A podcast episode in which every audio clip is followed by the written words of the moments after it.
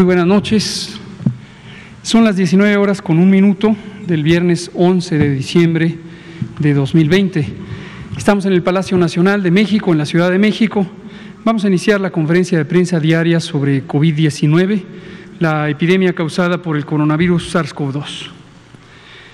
Hoy vamos a tener varios elementos eh, que comentar y para eso nos acompaña nuestro querido compañero y amigo, el doctor Alejandro Ernesto Esbarch Pérez, quien es el coordinador médico del INSABI, el Instituto de Salud para el Bienestar, y en su carácter de coordinador médico ha estado en este momento, en las últimas eh, semanas recientes, coordinando distintos esfuerzos de integración de equipos de salud, de brigadas médicas, que solidariamente están apoyando a la Ciudad de México. Todo esto se está coordinando a partir de el INSABI y el doctor Esbarche es el directamente responsable y le agradecemos mucho, Ernesto. Muchas gracias. Alejandro Ernesto, muchas gracias por acompañarnos. Hoy vamos a tener eh, otra información eh, que vamos a decir con considerable eh, énfasis. vamos a empezar con una buena noticia y vamos a tener un señalamiento de preocupación. La buena noticia es hoy, hace unos pocos minutos, concluyó el proceso de evaluación de la vacuna de Pfizer BioNTech, que fue sometida para evaluación a la COFEPRIS, la Comisión Federal para la Protección contra Riesgos Sanitarios, el pasado 26, de noviembre. Y eh, como se conoce y lo platicamos ayer, cuatro países hasta el momento habían eh, aprobado su uso de emergencia. Le habían dado la autorización de uso de emergencia en el orden en que fueron apareciendo. Es el Reino Unido, después la República de Bahrein, después Canadá y ayer mismo la eh, Agencia Federal, la mm, Administración de Fármacos y Alimentos, FDA, de Estados Unidos. Sin embargo, esta última, tenemos que tenerlo claro, lo que realizó fue el proceso de evaluación y de deliberación por parte de su comité asesor, y es lo que se presentó públicamente. FDA, hasta donde conocemos, todavía no ha conferido la autorización para uso de emergencia. Entonces, estrictamente tenemos hasta el momento solo tres países, que son Reino Unido, Bahrein y Canadá.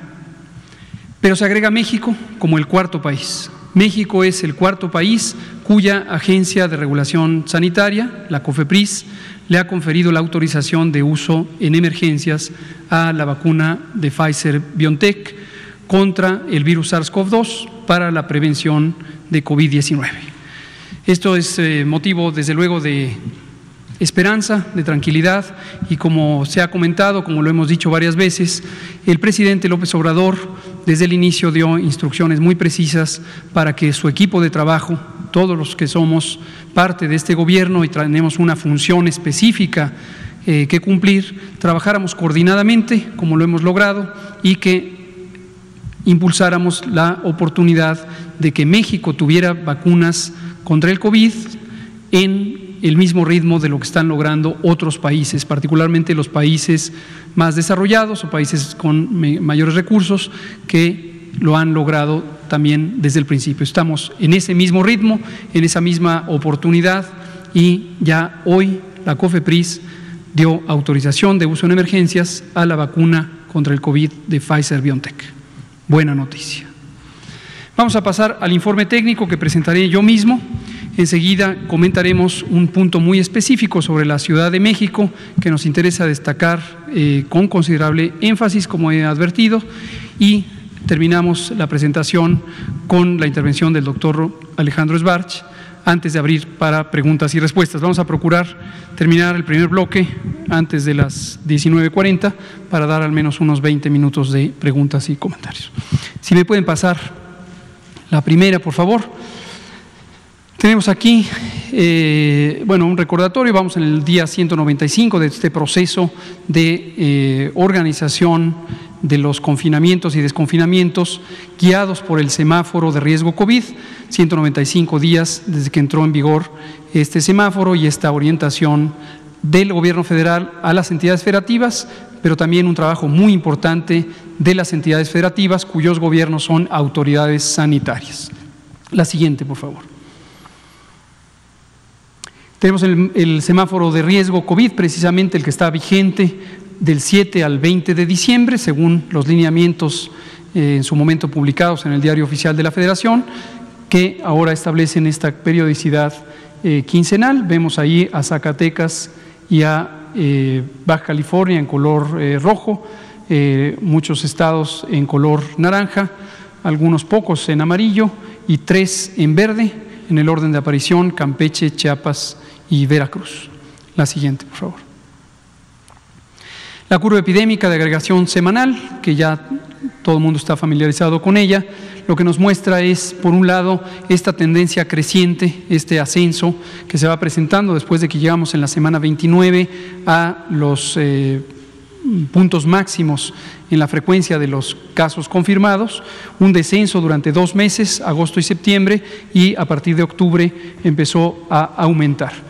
Y lo que tenemos aquí sobre todo es el indicador del porcentaje de positividad, que lo mismo llegó a un punto máximo por arriba del 53%, 53-54%. Durante los mismos meses, septiembre, agosto y septiembre, descendió y después desde octubre se ha mantenido en fluctuación, pero con una tendencia al alza. En este momento, 42% para el corte de información de la semana 48 que concluye mañana. Recordar que estamos viviendo la semana 50. Siempre la información que tenemos son los datos estables que tienen un corte hasta la semana 2 eh, previas. La siguiente. Cuando tenemos los casos estimados, lo que podemos ver, y este es el propósito de esta gráfica, es la tendencia en el tiempo. Recordar que toda curva epidémica tiene en el eje horizontal el tiempo, en el eje vertical la intensidad del fenómeno, en este caso los casos estimados. Y la manera de interpretar esto es, entre más alta está esta curva, más casos, entre más baja, menos casos. De modo que cuando seguimos en el tiempo, fuimos subiendo la cantidad de casos, llegamos a un punto máximo en la semana 29, que es la última semana del mes de julio, y posteriormente eh, tuvimos agosto y septiembre de reducción, llegamos a un punto mínimo local de eh, hasta el primero de octubre y después hemos tenido esta tendencia a la alza. Como hemos comentado repetidamente, en este momento ya superamos a el punto máximo de julio y la tendencia sigue siendo ascendente. Para eh, el cambio entre la semana 47 y la 48, cerramos casi la semana con un incremento de 1%. Veamos mañana sábado si todavía sube un poco más o este es el incremento máximo para el cambio semanal. 6% de los casos estimados corresponden a casos recientes, casos activos, y eh, ese es un indicador importante que habla de la actividad epidémica y el potencial de contagio, que ahorita quiero destacar este elemento. La siguiente. También tenemos el indicador de mortalidad, que es muy importante, es la consecuencia más extrema, más eh, lamentable de COVID-19, una enfermedad con enorme potencial de causar un extenso daño pulmonar y desde luego también de hacer que las personas pierdan la vida por esta enfermedad. Llegamos a un punto máximo en la semana 28 y posteriormente tuvimos un descenso, lo mismo a partir de la semana 40 y 41, que es el inicio de octubre, una fase de ascenso. En el corte de la semana 47 a 48, casi para cerrar la semana, tenemos un incremento de más 8%. La reducción neta, es decir, desde este punto hasta este punto, es 34% en la cuenta de defunciones por semana. Recordar que estas curvas tienen una agregación semanal y semanalmente habíamos llegado a tener 5.397 defunciones como punto máximo en la semana 28 y en este momento estamos teniendo 3.552 por semana. La siguiente nos muestra la ocupación hospitalaria, otro indicador fundamental y lo que hemos visto es también un incremento. Recordar que esto lo habíamos advertido desde marzo, que llegaríamos a octubre con una reducción y posteriormente en la temporada fría del año, en la temporada de otoño-invierno, como le ha ocurrido a todos los países del hemisferio norte, tuvimos un repunte, rebrote, exacerbación, cambio de trayectoria, hay muchos términos para designar al mismo fenómeno. En lugar de bajar, sube la epidemia.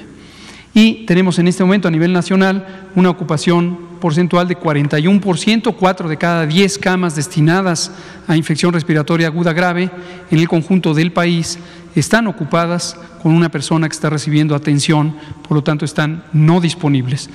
Y si lo vemos por entidades federativas, el orden que se ha presentado. En este momento, la Ciudad de México es la zona de mayor intensidad de ocupación hospitalaria. En camas generales, 78% de las camas están ocupadas. Casi 8 de cada 10 camas destinadas para la atención de COVID están ocupadas. La siguiente. Y en las camas con ventilador, las camas que son análogas o equivalentes a el tratamiento de personas críticamente enfermas, como el que se da en las unidades de cuidados intensivos, tenemos que 34% están ocupadas, un poco más de 3 de cada 10 a nivel nacional, y también en el orden de aparición de las 32 entidades federativas, la Ciudad de México es la zona con mayor ocupación, 62%, más de 6 de cada 10 camas destinadas a la atención de personas críticamente enfermas por COVID en la Ciudad de México están ocupadas. Esto lo que nos lleva es al señalamiento principal que queremos hacer esta noche, que lo hemos venido comentando ya desde hace varios días y que hoy queremos sumarnos al énfasis que le ha puesto la jefa de gobierno de la Ciudad de México, la doctora Claudia Sheinbaum, en dos mensajes por video que presentó hoy como ella acostumbra presentar de manera absolutamente transparente y clara la información, acompañada más de explicaciones a la ciudadanía y de recomendaciones precisas, hoy lo ha hecho con especial énfasis. Coincidimos plenamente en sus motivaciones para el énfasis, coincidimos plenamente en las recomendaciones que hace y nos sumamos como Gobierno de México a la inquietud que ha expresado sobre el riesgo de contagios en la Ciudad de México y sobre el riesgo de que de seguir estos contactos sea sumamente difícil poder limitar el daño que causa esta epidemia. Si me pasan la siguiente, vamos a tomar precisamente como referencia y con el permiso de la doctora Sheinbaum la alerta que ella ha emitido. Coincidimos con ella, estamos en alerta por COVID-19, estamos en emergencia por COVID-19 en la Ciudad de México. ¿Por qué hacemos este señalamiento de alerta, de emergencia? Porque la acción que se requiere tomar, no por parte del gobierno solamente, sino por parte de las ciudadanas y ciudadanos, es extremadamente urgente, urgente. ¿Qué es lo que urge? Que detengamos los contagios. Hemos explicado en innumerables ocasiones en esta conferencia y otros foros que los contagios no se detienen de un día para otro los contagios empiezan a perder velocidad en la medida en que nos mantenemos lejos físicamente unos de otros, en la medida en que no salimos cuando no es estrictamente indispensable de nuestras casas, cuando cuidamos de no reunirnos en sitios públicos o lo que ahora es un fenómeno de enorme preocupación cuando nos reunimos en espacios privados. Evidencia reciente en el mundo particularmente de las grandes metrópolis, como Nueva York, la ciudad de Nueva York, revelan que la contribución de las fiestas privadas, de las reuniones que ocurren en los espacios privados, están teniendo un papel muy sobresaliente sobre la epidemia. No basta con no salir a la calle, no hay que reunirse en este momento con amigos, con familiares o perfectas personas perfectamente desconocidas, no importa quién sea, puede ser desconocida o conocida, pero lo importante es no reunirnos, no congregarnos.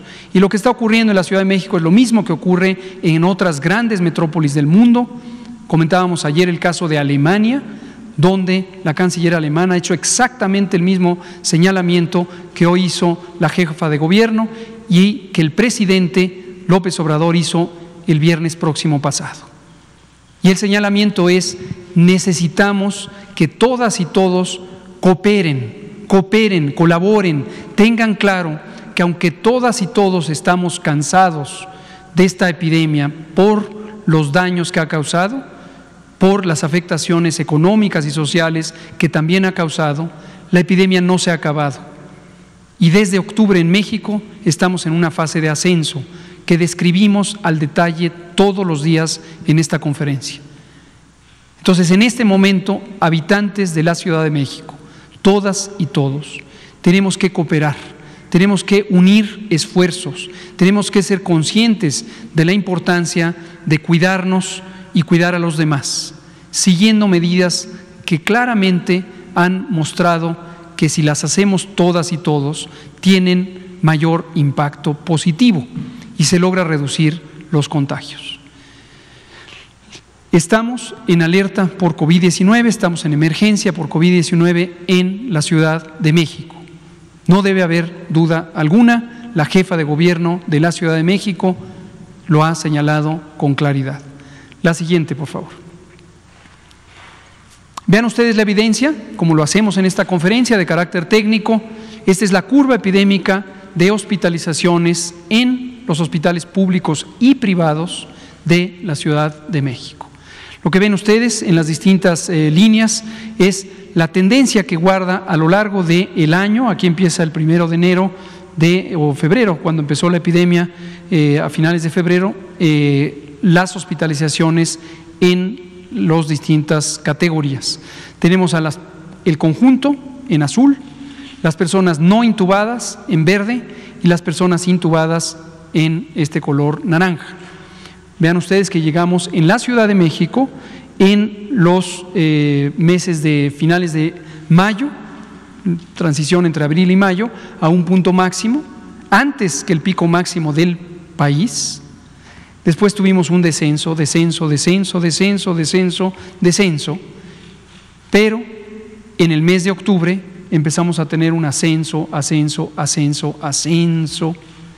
Y quiero destacar una característica que hemos señalado aquí en innumerables ocasiones y pedirles la ayuda a ustedes, comunicadores y comunicadoras, para conferir este mensaje a la ciudadanía. La velocidad cada vez es mayor, la velocidad de la epidemia cada vez es mayor. Mientras que aquí teníamos esta velocidad de crecimiento, ahora tenemos esta y ahora tenemos esta. Y pronto tendremos una línea vertical hacia arriba que es una epidemia en extremada aceleración. Por eso, el señalamiento de la jefa de gobierno ha sido, necesitamos cooperar todas y todos.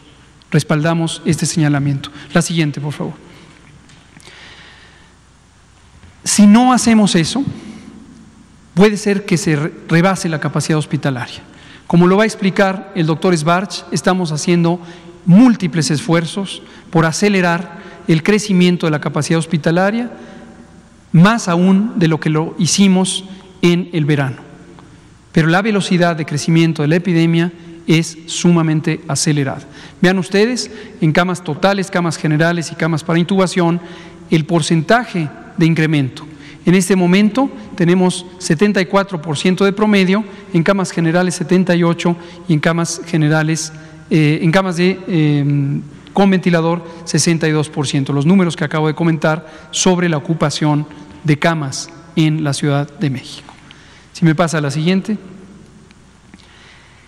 Aquí lo vemos por semana, es un detalle más. Estas presentaciones, por supuesto, son públicas. La doctora Sheinbaum la hizo pública hoy un poco más temprano. Y vean ustedes cómo cada vez el cambio entre una semana y otra va siendo cada vez más grande.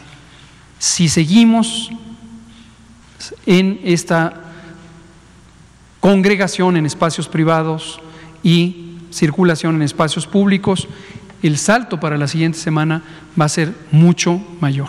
La siguiente, por favor. Y el llamado, desde luego, es este. El objetivo es bajar la curva, se hace un llamado urgente a la población para cumplir cinco reglas básicas. Cinco reglas básicas que hemos señalado una y otra vez, pero que enfatizamos de manera muy puntual en este momento con base en el mensaje de la jefa de gobierno. Quédate en casa, si no tienes que salir, no salgas. Juzga, evalúa, piensa si realmente tienes que salir. Si no tienes que salir, no salgas. Espera, reprograma, pospon, cancela, quédate en casa. Lo segundo, si es indispensable que salgas, usa el cubrebocas y mantén siempre la sana distancia. Este tema es crucial, también lo hemos hablado muchas veces, el cubrebocas tiene sus límites. Toda esta discusión absurda que se ha dado de si cubrebocas sí, cubrebocas no, no tiene sentido. El cubrebocas sirve para algunas cosas y hay que usarlo por lo que sirve. Pero hay que mantener la sana distancia invariablemente. No fiestas, no posadas, no reuniones con amigas, amigos, vecinos, desconocidos, conocidos. No, este es un año en donde no hay que hacerlo. Agradecemos, mañana es 12 de diciembre, agradecemos la participación de la Iglesia Católica de México, que nos ayudó de manera muy solidaria a evitar que se diera el ritual de la Virgen de Guadalupe en la Basílica. Para que vean ustedes la dimensión de las cosas. En muchísimos años, en décadas, en más de siglos de hecho, no se había interrumpido este ritual. Por primera vez se suspende y se usa en otras modalidades, por televisión, por redes sociales. Seis millones de personas solían llegar a la Ciudad de México para celebrar las mañanitas de la Virgen de Guadalupe. Por primera vez en cientos de años esto no ocurre, porque ese es el nivel de importancia que tiene el no congregarnos. Las compras hay que realizarlas aprovechando los recursos existentes cuando esto es posible, con plataformas electrónicas, cuando por alguna razón no es posible, tecnológica, económica, la que sea, que salga una sola persona por el abasto diario. Si se puede ir menos veces al abasto y se puede comprar anticipadamente algunos productos, cómprenlos anticipadamente, pero salgan lo menos posible. Y lo último muy importante que señaló aquí también la doctora López Arellano la semana pasada cuando presentamos el plan conjunto de apoyo a la Ciudad de México, es que si tienes positivo a COVID, aíslate, aíslate 15 días completos, aíslate, no veas a nadie. Si tienes síntomas y quien crees que te contagió está confirmado por laboratorio, no necesitas hacerte la prueba. Asume que tienes COVID-19. Pero si además tienes 60 o más años de edad, o tienes enfermedades crónicas, diabetes, hipertensión, etcétera, llama a Locatel en la Ciudad de México, 56 58 11 11, para que te orienten sobre cómo y dónde te pueden evaluar para que no te vayas a complicar o tu familiar no se vaya a complicar y tenga un desenlace muy desfavorable, potencialmente fatal. La siguiente, por favor. Nuevamente, quédate en casa, si no tienes que salir, no salgas. Este es un llamado urgente. Me gustaría si podemos poner el video de la doctora Sheinbaum, es un video que se conoce ya públicamente, pero como lo respaldamos íntegramente, lo hacemos aquí presente para escuchar las palabras de la doctora Shema. Estamos en alerta por COVID-19, en emergencia por COVID-19 en la ciudad. Siempre he hablado con la verdad. Están subiendo las hospitalizaciones de manera acelerada. Estamos creciendo la capacidad hospitalaria junto con el gobierno de México, pero hoy lo más importante es parar los contagios. Está comprobado que el crecimiento en el número de casos positivos y hospitalizaciones se ha dado principalmente por el aumento en el número de fiestas y reuniones familiares, donde se pierde la sana distancia, se quitan el cubrebocas y se relajan las medidas de cuidado. En la Ciudad de México vivimos casi 9 millones de habitantes y en esta época nos visitan alrededor de 3 millones de la zona metropolitana y depende de las acciones de cada uno de nosotros, las acciones que tomemos todos los días que bajen los contagios. Vean el gran ejemplo que están dando los fieles de la Virgen de Guadalupe al no asistir este año a la Basílica y celebrar a la Virgen desde casa. A eso me refiero con la acción de cada uno de los habitantes. Por eso, en alerta COVID-19, en emergencia por COVID-19 en la ciudad, las acciones urgentes son, quédate en casa, si no tienes que salir, no salgas. Si es indispensable que salgas, usa cubrebocas y mantén siempre sana distancia. No fiestas, no posadas, no reuniones con amigos y familiares. En esta ocasión, no invites y no aceptes invitaciones. En la medida de lo posible, las compras debe hacerlo solo una persona. Y si eres positivo a COVID-19, aíslate 15 días y recibe apoyo médico, te lo daremos si marcas a Locatel o al SMS 51515. Confío en los habitantes de la ciudad. Nos encontramos en alerta por COVID-19. Están subiendo las hospitalizaciones. Y solo, solo, si todas y todos cumplimos, vamos a bajar los contagios en la ciudad. Seguiré informando.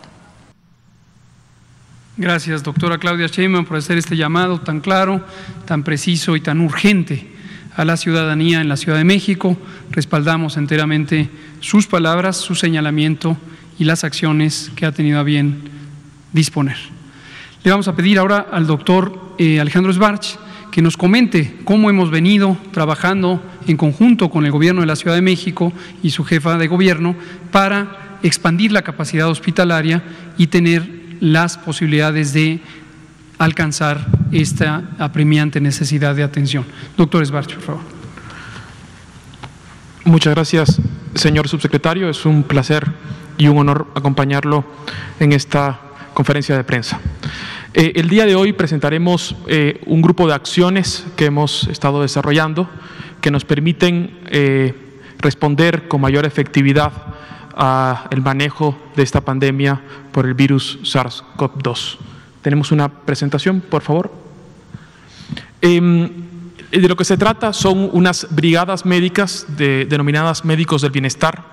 Estas brigadas tienen eh, dos objetivos. Por un lado, aumentar las capacidades resolutivas del Sistema Nacional Público, en este caso en la Ciudad de México, y por otro lado, relevar a el personal médico, a nuestras compañeras, a nuestros compañeros, eh, tanto de la rama médica como de la rama de enfermería, que han trabajado con profundo coraje, con profunda abnegación, con profunda humanidad en el manejo de esta pandemia.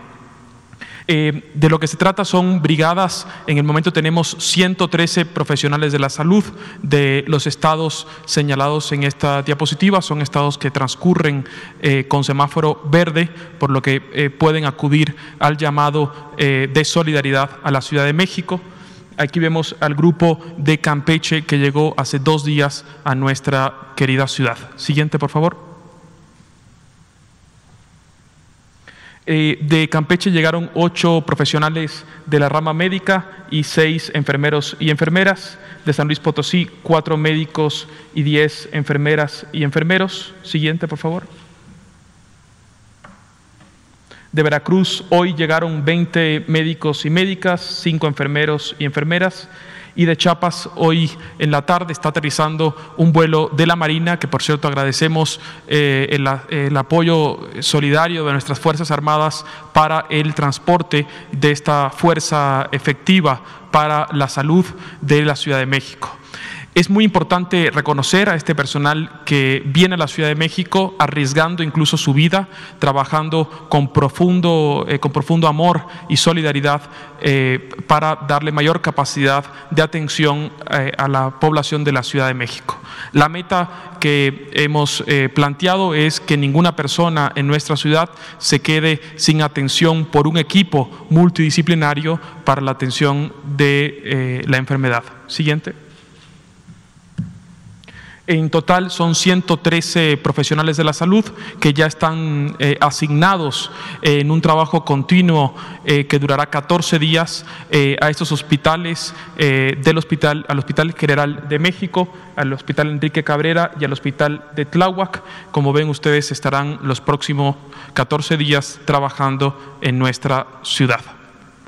Esto nos permite aumentar la capacidad, abrir más camas en estos hospitales y relevar a eh, la fuerza médica y la fuerza de enfermería que ha estado trabajando con eh, un componente incesante desde el inicio de esta pandemia. Siguiente. Eh, adicionalmente, la estrategia eh, plantea un sistema de telementoría para apoyar la, mayor resolutividad de la fuerza humana en salud. Al momento tenemos 212 telementorías impartidas y más de 100.000 profesionales de la salud han recibido esta telementoría que imparten perfiles de muy alta gama de nuestros institutos nacionales. Siguiente.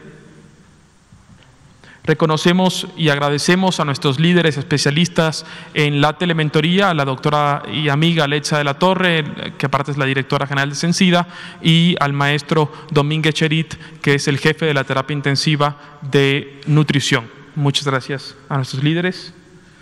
Siguiente. Y por último, hacer un llamado a nuestros eh, compañeros, a nuestras compañeras, a que se unan al llamado de médicos del bienestar eh, es importante relevar a los compañeros y a las compañeras que han estado con un profundo coraje y una profunda abnegación, una profunda humanidad trabajando en las áreas COVID. Estamos contratando, las, las contrataciones están abiertas. Invitamos a los profesionales de la salud a unirse a esta batalla que en este momento está dando la ciudad contra la COVID-19. Muchas gracias, señor subsecretario. Muchas gracias, doctor Alejandro Esbarch, coordinador médico del Instituto de Salud para el Bienestar. Si dejan unos minutitos la última diapositiva para que no se nos olvide el llamado urgente en la Ciudad de México. Vamos a abrir a preguntas y comentarios. Vamos a empezar con Héctor García, que quedó pendiente, igual que Héctor, perdón, que Juan Carlos Machorro. Adelante, por favor. Gracias, subsecretario.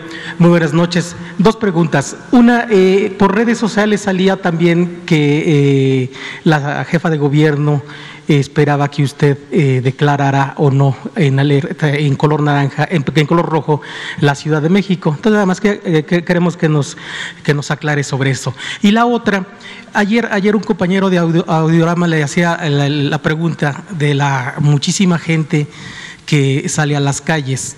Pero ahora vemos que ya no solamente, ya no solamente es en la Ciudad de México, sino en ciudades en donde pues ya, ya estaban en color amarillo, incluso hasta en verdes. Por ejemplo, me mandaban acá de Villahermosa, Tabasco, que los grandes centros comerciales están atestados de, muchísima gente haciendo compras de pánico y ni siquiera usan el cubrebocas. Entonces, ahí, ¿cuál sería, cuál sería la postura o la reacción de la Secretaría de Salud en cuanto a un llamado, sanciones? ¿Qué nos podría decir? Subsecretario. Gracias. Lo mismo que hemos venido diciendo repetidamente, consistentemente, todos los días. Y vuelvo a pedir su apoyo. Ayer se los pedí, se los pido nuevamente. A ustedes, no solo como reporteras, como reporteros, sino a sus editores, a sus casas editoriales, periódicos impresos, eh, radio, televisión, eh, canales de YouTube, canales de eh, Facebook, cualquier medio que tengan Sumemos esfuerzos, por favor, sumemos esfuerzos. La orientación informativa, qué bueno que sea libre, qué bueno, que quede clarísimo, qué bueno que sea libre.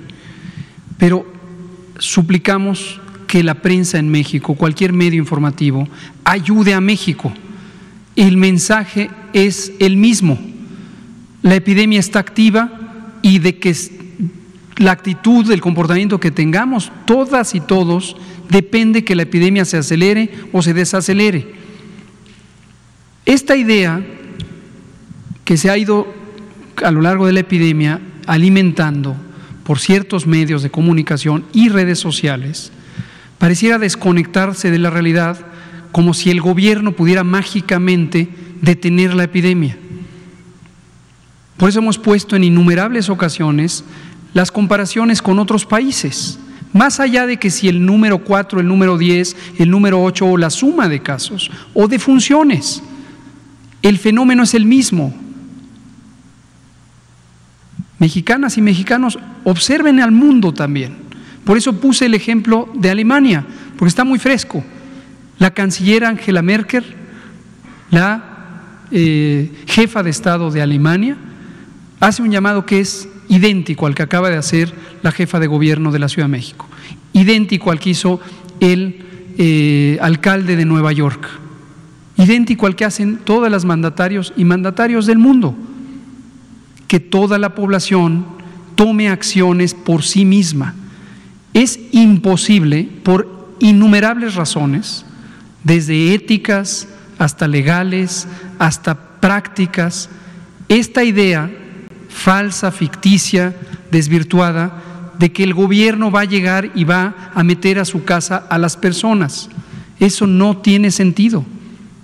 Eso no está ocurriendo en ninguna parte del mundo.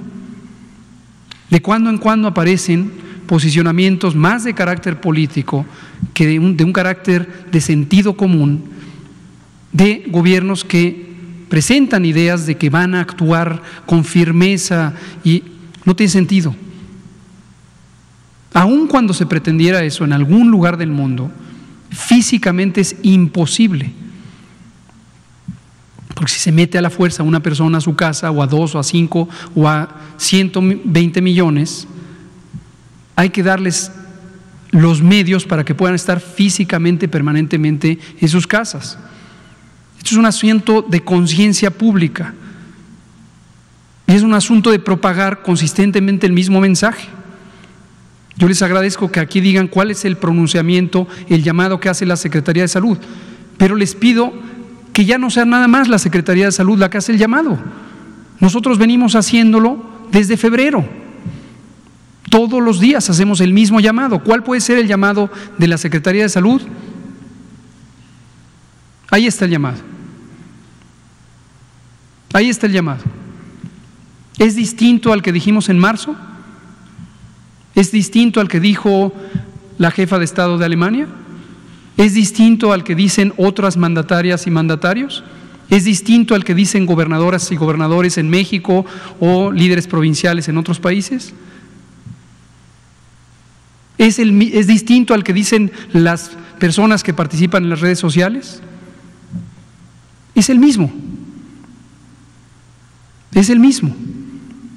Ahora, en este momento que estamos en diciembre y que en muchos países es el momento de, ciertas festividades, desde luego, eh, dependiendo cuál es la cultura o la tradición religiosa de los eh, países.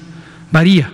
Pero en general en diciembre hay una gran cantidad de población que tiene ciertas festividades. En México, la Virgen de Guadalupe es una festividad social, no tiene nada que ver con el gobierno, somos un gobierno laico, evidentemente, pero hay que reconocer la realidad. Seis millones de personas suelen ir a la Basílica de Guadalupe antes del 12 de diciembre. Hoy ya logramos, la jefa de gobierno lo logró, el gobierno de México lo logró, trabajamos conjuntamente y logramos la cooperación, cosa que agradecemos, de la Iglesia Católica en México, que administra el templo de la Basílica. Y hoy no están seis millones de personas en el atrio de la Basílica. Agradecemos a todas las personas, todas las personas que hacen su esfuerzo y que saben que queriendo salir, necesitando a veces salir, prefieren quedarse en casa. Pero a quienes no lo hacen y todavía pueden hacer un examen de conciencia y reflexionar si realmente esa fiesta a la que les invitaron con tres o cuatro personas, o esa fiesta de ocho a diez personas, o esa fiesta de 120 personas, o esa boda que no se quiso cancelar y tiene 300 personas, todas esas actividades están contribuyendo a mover esta epidemia hacia arriba. Entonces no, no debe haber ninguna duda a estas alturas. ¿Cuál es el llamado de la Secretaría de Salud? Este. ¿Cuál ha sido durante todos estos centenas de días? Este. ¿Cuál es el llamado en cualquier país del mundo? Este. Por favor, prensa mexicana, ayuden, ayuden a su país, ayuden a su pueblo, ayúdense a ustedes mismos y mismas, ayúdense. Descansen un poquito agendas de otra naturaleza. O ténganlas, insisto, no debe, ah, espero que mañana no haya una primera plana que diga regañó a la prensa. No, que haya mañana una primera plana que diga esto nuevamente y en lugar de poner cuentas de casos acumulados, que diga esto, consistentemente, no una vez, todos los días como lo hacemos nosotros. Pero en el caso de los grandes, grandes tiendas departamentales como Liverpool, que, que, están haciendo este tipo de ventas, como le mencionaba en Villanueva Tabasco, ¿cómo podría ayudar ahí la Secretaría de Salud? Insisto, esto es una situación de Estado, es algo que le afecta al Estado mexicano. El Estado lo compone su población, su territorio y su gobierno.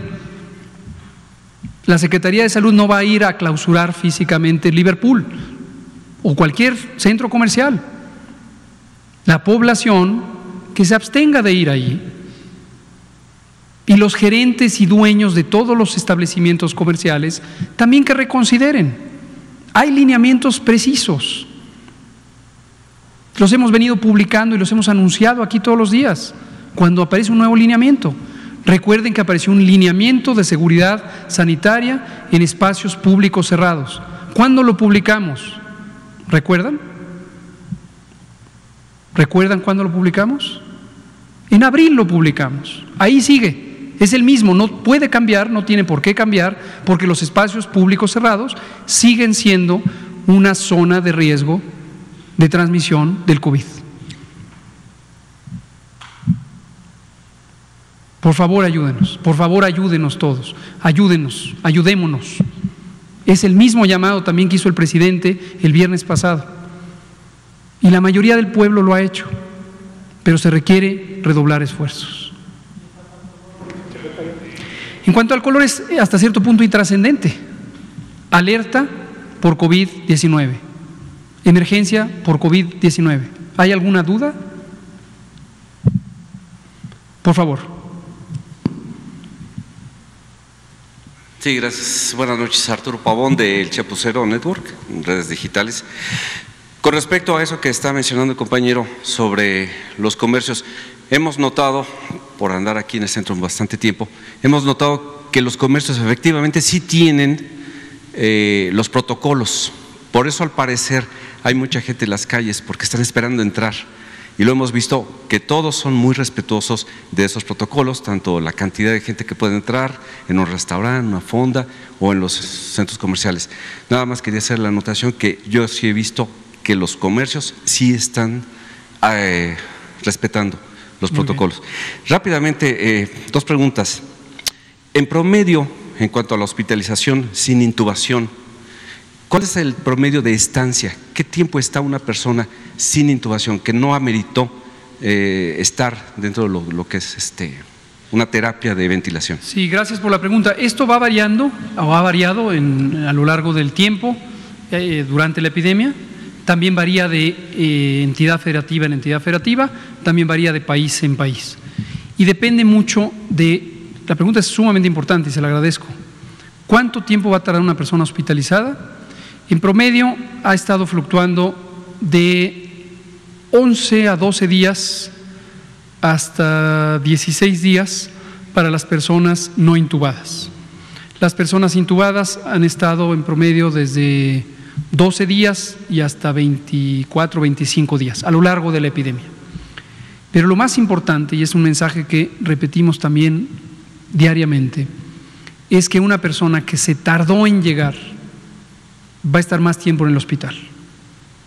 Una persona que se esperó en casa a pesar de que tenía 60 o más años de edad, o a pesar de que tenía hipertensión, o a pesar de que tenía obesidad, o a pesar de que tenía diabetes, o cualquier condición causante de inmunosupresión, cáncer, insuficiencia renal, si se espera más de 24 o 48 horas, es decir, más de un día o dos, va a tener un importante deterioro de los pulmones. Y si se deterioran los pulmones, va a necesitar apoyo con oxígeno suplementario o con intubación para recibir oxígeno a presión durante más tiempo. Entonces, ¿cómo podemos reducir el tiempo de estancia hospitalaria y el riesgo de complicaciones y de muerte llegando pronto al hospital? Mañana va a venir a la conferencia el doctor Ruy López Ridaura, que le ha estado dando seguimiento, como ustedes saben, a este tema, y va a presentarlo en números, va a mostrar cómo si reducimos el tiempo de llegar al hospital, logramos reducir la mortalidad y logramos reducir el tiempo en que van a tener que estar hospitalizados. Muchas gracias. Y Gracias. la segunda pregunta es, eh, si ha habido algún problema con la aplicación de la vacuna en el Reino Unido, que bueno, fueron los primeros que la, la iniciaron, al parecer hubo algún contratiempo con algunas personas que tenían cierta afección y al, pues eh, se ha sugerido por parte de las autoridades del Reino Unido que la gente que tiene alergias a, a algo, no sabemos exactamente cuál, Es correcto. Lo comentábamos ayer, creo que fue. Arturo Contreras quien lo mencionó. Eh, lo sintetizo respecto a la explicación un tanto más larga que di ayer. Casi todos los productos farmacéuticos, igual que muchos productos de alimentos, pueden causar alergia en alguien. Las alergias son raras, son raras, me refiero infrecuentes, y cuando se evalúa un producto eh, farmacológico, en este caso las vacunas, para eso se hace la investigación clínica en etapas, la etapa 1, la etapa 2 o fase 1, fase 2, finalmente los estudios de gran escala con decenas de miles de personas, porque progresivamente se va viendo qué tan frecuente es que haya alergias, entre otras posibles reacciones, eh, en personas que lo usan. Y se empieza a entender cuál podría ser la persona que va a ser alergia. A veces son los componentes mismos de la fórmula del producto y eso hay personas que ya se sabe que tienen un antecedente a algunos de los componentes de la fórmula y las especificaciones de uso generalmente dicen no se use en personas alérgicas o con antecedentes alérgicos. política de Es tan infrecuente, lo decíamos ayer, es tan infrecuente las reacciones alérgicas que no modifica. Es decir, el resumen es la enorme, enorme, enorme mayoría de personas en México y en el mundo van a poder utilizar esta vacuna. Las personas que son muy pocas, afortunadamente, que tienen alergias graves conocidas con anterioridad, no la podrán usar, pero son una minoría muy minoritaria, muy pequeña, afortunadamente. Muchas gracias. Juan Carlos Machorro, AM Noticias de Querétaro. Sí, buenas noches. Eh, Juan Carlos Machorro, AM de Querétaro. Doctor, eh, hace un par de días la gobernadora de Sonora dijo que su estado era prioritario o pidió que su estado sea prioritario. Eh, ¿Cómo va a ser esta cuestión o cómo está haciendo esta cuestión para que al rato, sabemos que es muy loable que los gobernadores digan que todos quieren ser prioritarios, pues que no sea un jaloneo y que acabe siendo no una petición de buena voluntad, sino acabes cayendo en una cuestión de politización y más que viene un año de elecciones y todo el mundo va a querer decir, mi estado fue el primero que trajo este, las vacunas para X o Y este segmento poblacional. ¿Cómo está haciendo ese trabajo? Y si me permite el representante del INSABI, ¿cómo, es la, ¿cómo van al momento las contrataciones de nuevo personal, cantidades, estados que ya tienen más personal contratado? Porque aunque ahorita estén trasladando equipos de apoyo, tarde o temprano también esas personas van a acabar exhaustas y yo creo que el mismo doctor Gatel ya lo ha dicho, el sector médico ya está agotado y pues así como se ve todavía le quedan meses de trabajo extenso. Gracias. Adelante, por favor. Hemos tenido, muchas gracias eh, por la pregunta, nos permite eh, ilustrar que el proceso de contratación de profesionales de la salud eh, no eh, ha parado. Desde el inicio de la pandemia hemos eh, reclutado cerca de 55 mil profesionales de la salud para el manejo de esta lamentable situación que enfrenta con gran heroicidad nuestro país. Eh, aún seguimos contratando y para el cierre de este ejercicio fiscal aún nos quedan como cerca de 1.800 eh, nuevas contrataciones que seguimos haciendo solamente para el valle, eh, para la zona metropolitana. Muchas gracias. Muchas gracias. Sí, sobre esto eh, también ayer, lo, ayer y anteayer lo comentábamos y justo esto muestra la importancia de trabajar unidas, unidos, todas las mexicanas y mexicanos, independientemente de a qué nos dediquemos. Y en materia de gobierno, unidos los gobiernos. Por eso hay un solo plan. En todos los países del mundo hay un plan nacional central. Eh, un ejemplo de nuestro país vecino del norte, Estados Unidos. Estados Unidos es también una república federal, igual que lo es México, y tienen los estados son libres y soberanos. Independientemente de que al interior de cada estado hay planes sobre cómo facilitar la distribución de las vacunas, el gobierno federal de Estados Unidos es el comprador único de todas las vacunas que se usarán en Estados Unidos. Pongo un ejemplo, por la vecindad, en un país también geográficamente extenso y federal. Es lo mismo que hay en México, es lo mismo que hay en todos los países. Entonces, la inquietud de mi estado es prioritario, la respuesta es, hay 32 estados prioritarios en México. Muchas gracias. Liliana Noble, y nos pasamos con usted, y Carlos Avaroa. Buenas noches, Liliana Noble de Pulso Saludable. Doctor Sbarch, quisiera saber si eh, todavía están solicitando eh, fisioterapeutas, eh, cuántos necesitarían, si van a estar basificados, si solamente va a ser una contratación temporal. Y doctor Gatel, me gustaría saber ya una vez que le aplicaron la vacuna a, quien sea, ¿cuál es el, protocolo o la, la, forma en la que se debe dirigir en su casa, socialmente? Ya no va a usar el cubrebocas, ya puede andar besando y abrazando a todos, etcétera. Gracias. Cómo no, con gusto. Por favor, doctor Esbarcha. efectivamente, necesitamos aún fisioterapeutas. La política de recursos humanos para el manejo de la pandemia siempre ha sido un equipo multidisciplinario que incluye una gama amplia de profesionales de la salud y los fisioterapeutas son muy necesarios, sobre todo para la recuperación del paciente eh, que tuvo eh, COVID-19 y el paciente que tiene COVID-19 y que permanece eh, más de una semana en terapia intensiva. La, pregunta de contratación regular o no regular, la contratación es regular con un sueldo por encima del promedio nacional, con todas las prestaciones de seguridad, de seguridad social y el compromiso de que esta contratación eh, será eh, continua durante todo eh, el próximo ejercicio fiscal y la promesa de que se puedan regularizar en el sistema nacional sanitario. Em, podemos poner, si me permiten, la eh, diapositiva en el cual se, es la plataforma de reclutamiento del sector salud, médicos del bienestar, la última, ahí está. Esa es la, la página médicos del bienestar.salud.gov.mx. Es una plataforma que permite subir eh, los, el título, la cédula profesional, da un folio y ese folio eh, se lo damos a la Secretaría de Salud de los Estados y una persona de reclutamiento de médicos del bienestar se pone en contacto con estos héroes. Gracias, doctor Svarch. Ya iremos platicando detalles cuando lleguen las vacunas y conforme se vayan utilizando. La campaña de comunicación precisamente está orientada a ello. Por ahora quisiera nada más decirlo en términos generales, la mayoría de las vacunas tardan 15 días en promedio en lograr su efecto. Entonces, eh, aun cuando una persona haya sido vacunada, no tiene una protección inmediata, pero lo iremos detallando en el, conforme sea pertinente. Por favor.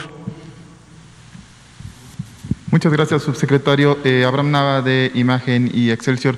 Si pudiera eh, detallar ahora qué pasa con esta aprobación eh, de Pfizer, bueno, de Cofepris a la vacuna de Pfizer, cuánto tiempo ya se tardaría en, llegar a México y si pudieran dar, algunos más detalles de, cómo va a empezar esta, esta vacunación y si ya tienen fecha para cuándo se estaría vacunando el presidente Andrés Manuel López Obrador. Y también quisiera hacerle otra pregunta sobre esta eh, ampliación que están haciendo de, infraestructura. Eh, antier el IMSS eh, declaró que iban a comprar insumos para intubación, medicamentos que se necesitan para intubación por el desabasto que había. ¿Qué sucede en, el sector salud, en la Secretaría de Salud con estos insumos? ¿Hay desabasto? ¿Están las compras listas para atender esta creciente demanda que hay en los hospitales? Gracias. Son demasiadas preguntas. Dudo que nos dé tiempo en los escasos minutos que nos quedan, pero con comentaré sobre algunas que son relevantes en este momento. Eh, las vacunas, eh, hoy que la COFEPRIS eh, ha conferido la autorización para uso en emergencia, específicamente para la vacuna de Pfizer o exclusivamente para esta hasta el momento, ya están en posibilidad de ser utilizadas en el territorio mexicano. Y hemos venido trabajando en el proceso de importación eh, tenemos un grupo de colaboración de gobierno donde participa el sistema de administración tributaria, la Dirección General de Aduanas, bueno, la Administración General de Aduanas, la Secretaría de Relaciones Exteriores, la Oficialía Mayor de Hacienda, eh, varias oficinas de la Secretaría de Salud, eh, etcétera. Y entonces eh, estamos ya preparados para emitir la orden de adquisición. En todo este momento hemos estado en una estrecha conversación con Pfizer para que Pfizer la otorgue. Y una vez que se haga la orden de adquisición, Pfizer eh, durante ocho días reconstituye el producto o lo acondiciona, como se llama técnicamente, y eh, lo envía. Los puntos de distribución han sido definidos, los comentamos desde el martes en la mañana, no ha variado, la información que dimos el martes en la mañana y que hemos comentado a lo largo de toda la semana es la misma, México, Ciudad de México, Coahuila. Y los puntos son instalaciones militares exclusivamente, en este momento es irrelevante para la población, donde va a haber un punto de vacunación, que quede claro, durante diciembre nadie que no sea personal de salud previamente seleccionado por las propias instituciones de salud, incluyendo médicas y médicos y otros miembros del personal de salud de dependencias privadas, nadie más será vacunado. Y son muy poquitos por ahora, en el arranque son 125 mil personas, de manera continua, sin pausa, en enero y hasta febrero estaremos completando esta primera grupo de riesgo. Muchas gracias.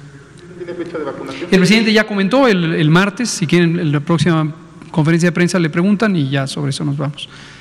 Carlos Avaró. Buenas noches, doctor. Buenas noches, doctor. Dos preguntas. La Ciudad de México, con respecto al día de hoy y mañana, se pudo retener el asunto de la Basílica de Guadalupe. Sin embargo, en el asunto comercial no ha sido posible esto. Como decía el compañero de, Basta, efectivamente, eh, se hace el llamado de parte de la jefa de gobierno, de la Secretaría de Salud, a que la gente esté en su casa y todo. Sin embargo, en la mercadotecnia de las grandes empresas se habla de ofertas, ofertas navideñas y todo. Tuve la oportunidad hoy de ir a recargar, hacer una recarga a una plaza y me sorprendí la cantidad que había en esta tienda departamental de Liverpool. Filas completas, doctor el gobierno tiene alguna medida aparte del llamado a la población para evitar esa situación, como por ejemplo ya está pasando en el Estado de México que el gobernador ordenó, que decretó que todos los comercios no esenciales a las 5 de la tarde se cerran. La primera pregunta. La segunda es respecto al asunto de las mascotas. Todos los niños tienen mascotas, la mayoría, y conviven con ellas ahorita. Eh, hay, análisis de la Secretaría correspondiente respecto a las mascotas. ¿Es posible que se contamine? Muchas gracias. Que difundan esto. Gracias, Carlos, por ambas preguntas. Eh, sobre la primera, la respuesta es sí, definitivamente. La propia jefa de gobierno, la doctora Claudia Sheinbaum, en su anuncio de hoy por la mañana, comentó que entre las distintas actividades está un acercamiento con los distintos eh, organismos del sector empresarial y comercial. Entonces ella está, la medida es, la respuesta es sí, igual que en el Estado de México, en la Ciudad de México también la jefa de gobierno está en conversaciones con las cámaras eh, industriales y de comercio, con el empresariado eh, relevante para la Ciudad de México, para establecer límites a estas actividades que inducen o fomentan eh, la llegada de personas. Dicho sea de paso, respecto a qué, qué indicaciones del gobierno, repetimos, desde abril, abril, está publicados lineamientos específicos sobre aforo, sobre mecanismos de eh, filtros, sobre concurrencia, sobre distancia, etcétera. Varias empresas, y también quiero agradecerlo públicamente, hay varias empresas, una de ellas es la industria del cine, de la exhibición de cine, desde el inicio tomó decisiones y aunque abrieron cuando había que abrir, han mantenido muy cuidado el aforo en las eh, salas de cine y a pesar de que esto seguramente se vuelve menos lucrativa la actividad eh, comercial de estos eh, establecimientos, han mantenido muy riguroso esto. Estoy seguro, estoy seguro que eh, el empresariado mexicano le han escuchado y que están reflexionando sobre cómo pueden ayudar mejor a la ciudadanía, a la población y a sí mismos, a su familia, a sus conocidos, porque seguramente hay empresarios y empresarias que aún pueden hacer una reflexión sobre cómo tener una colaboración mayor que ayude a sacrificar ganancias económicas, pero salvar vidas. Sobre lo que decía, y es lo último que nos da tiempo de comentar, son las 20 horas. Ayer precisamente salió una noticia, una comunicación, la Secretaría de Agricultura y Desarrollo Rural, específicamente el Servicio Nacional de Inocuidad eh, y Calidad Agroalimentaria, SENACICA, eh, mm, presentó públicamente resultados de tres eh, aislamientos o tres detecciones de virus SARS-CoV-2 en mascotas humanas, específicamente caninas.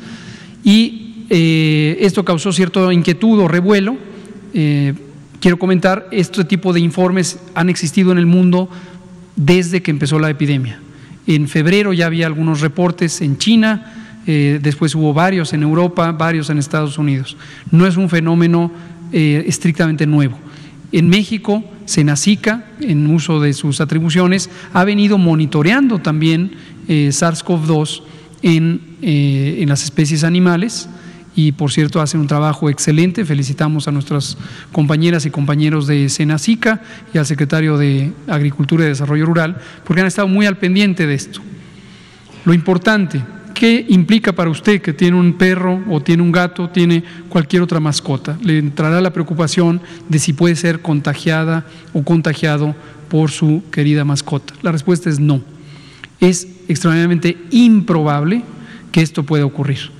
Las mascotas y otras especies animales que no necesariamente son mascotas domésticas son eh, mm, portadores accidentales de, estos virus. Es lo más probable es que en algún momento un ser humano contagió a los animalitos. Afortunadamente, hasta lo que se ha descrito, los animalitos no sufren un grave daño y entonces eh, no representa un riesgo mayor a la salud pública. SADER sacó una comunicación ayer mismo y hoy planeábamos traer a nuestros compañeros de Senacica a que lo comentaran, pero decidimos posponerlo por la importancia del mensaje central que les pido por favor nos ayuden a difundir hoy. En resumen, hoy tenemos dos o tres elementos fundamentales. El primero es una buena noticia, COFEPRIS otorgó la autorización de uso en emergencia de la vacuna de Pfizer, BioNTech contra el SARS-CoV-2 para prevenir COVID. El segundo es un llamado urgente de alerta de emergencia en la Ciudad de México a seguir una serie de indicaciones. La principal es quedarnos en casa, mantener la sana distancia, desde luego, como siempre, utilizar el cubrebocas. Y la tercera es lo que presentó el doctor Sbarch.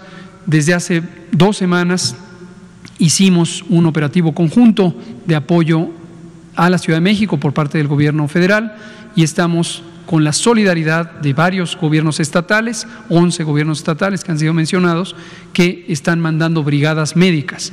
Y el INSABI, a cargo de Juan Ferrer y directamente a cargo del el doctor Sbarch, van a estar coordinando todo este operativo. Muchas gracias. Buenas noches. 20 horas con 3 minutos.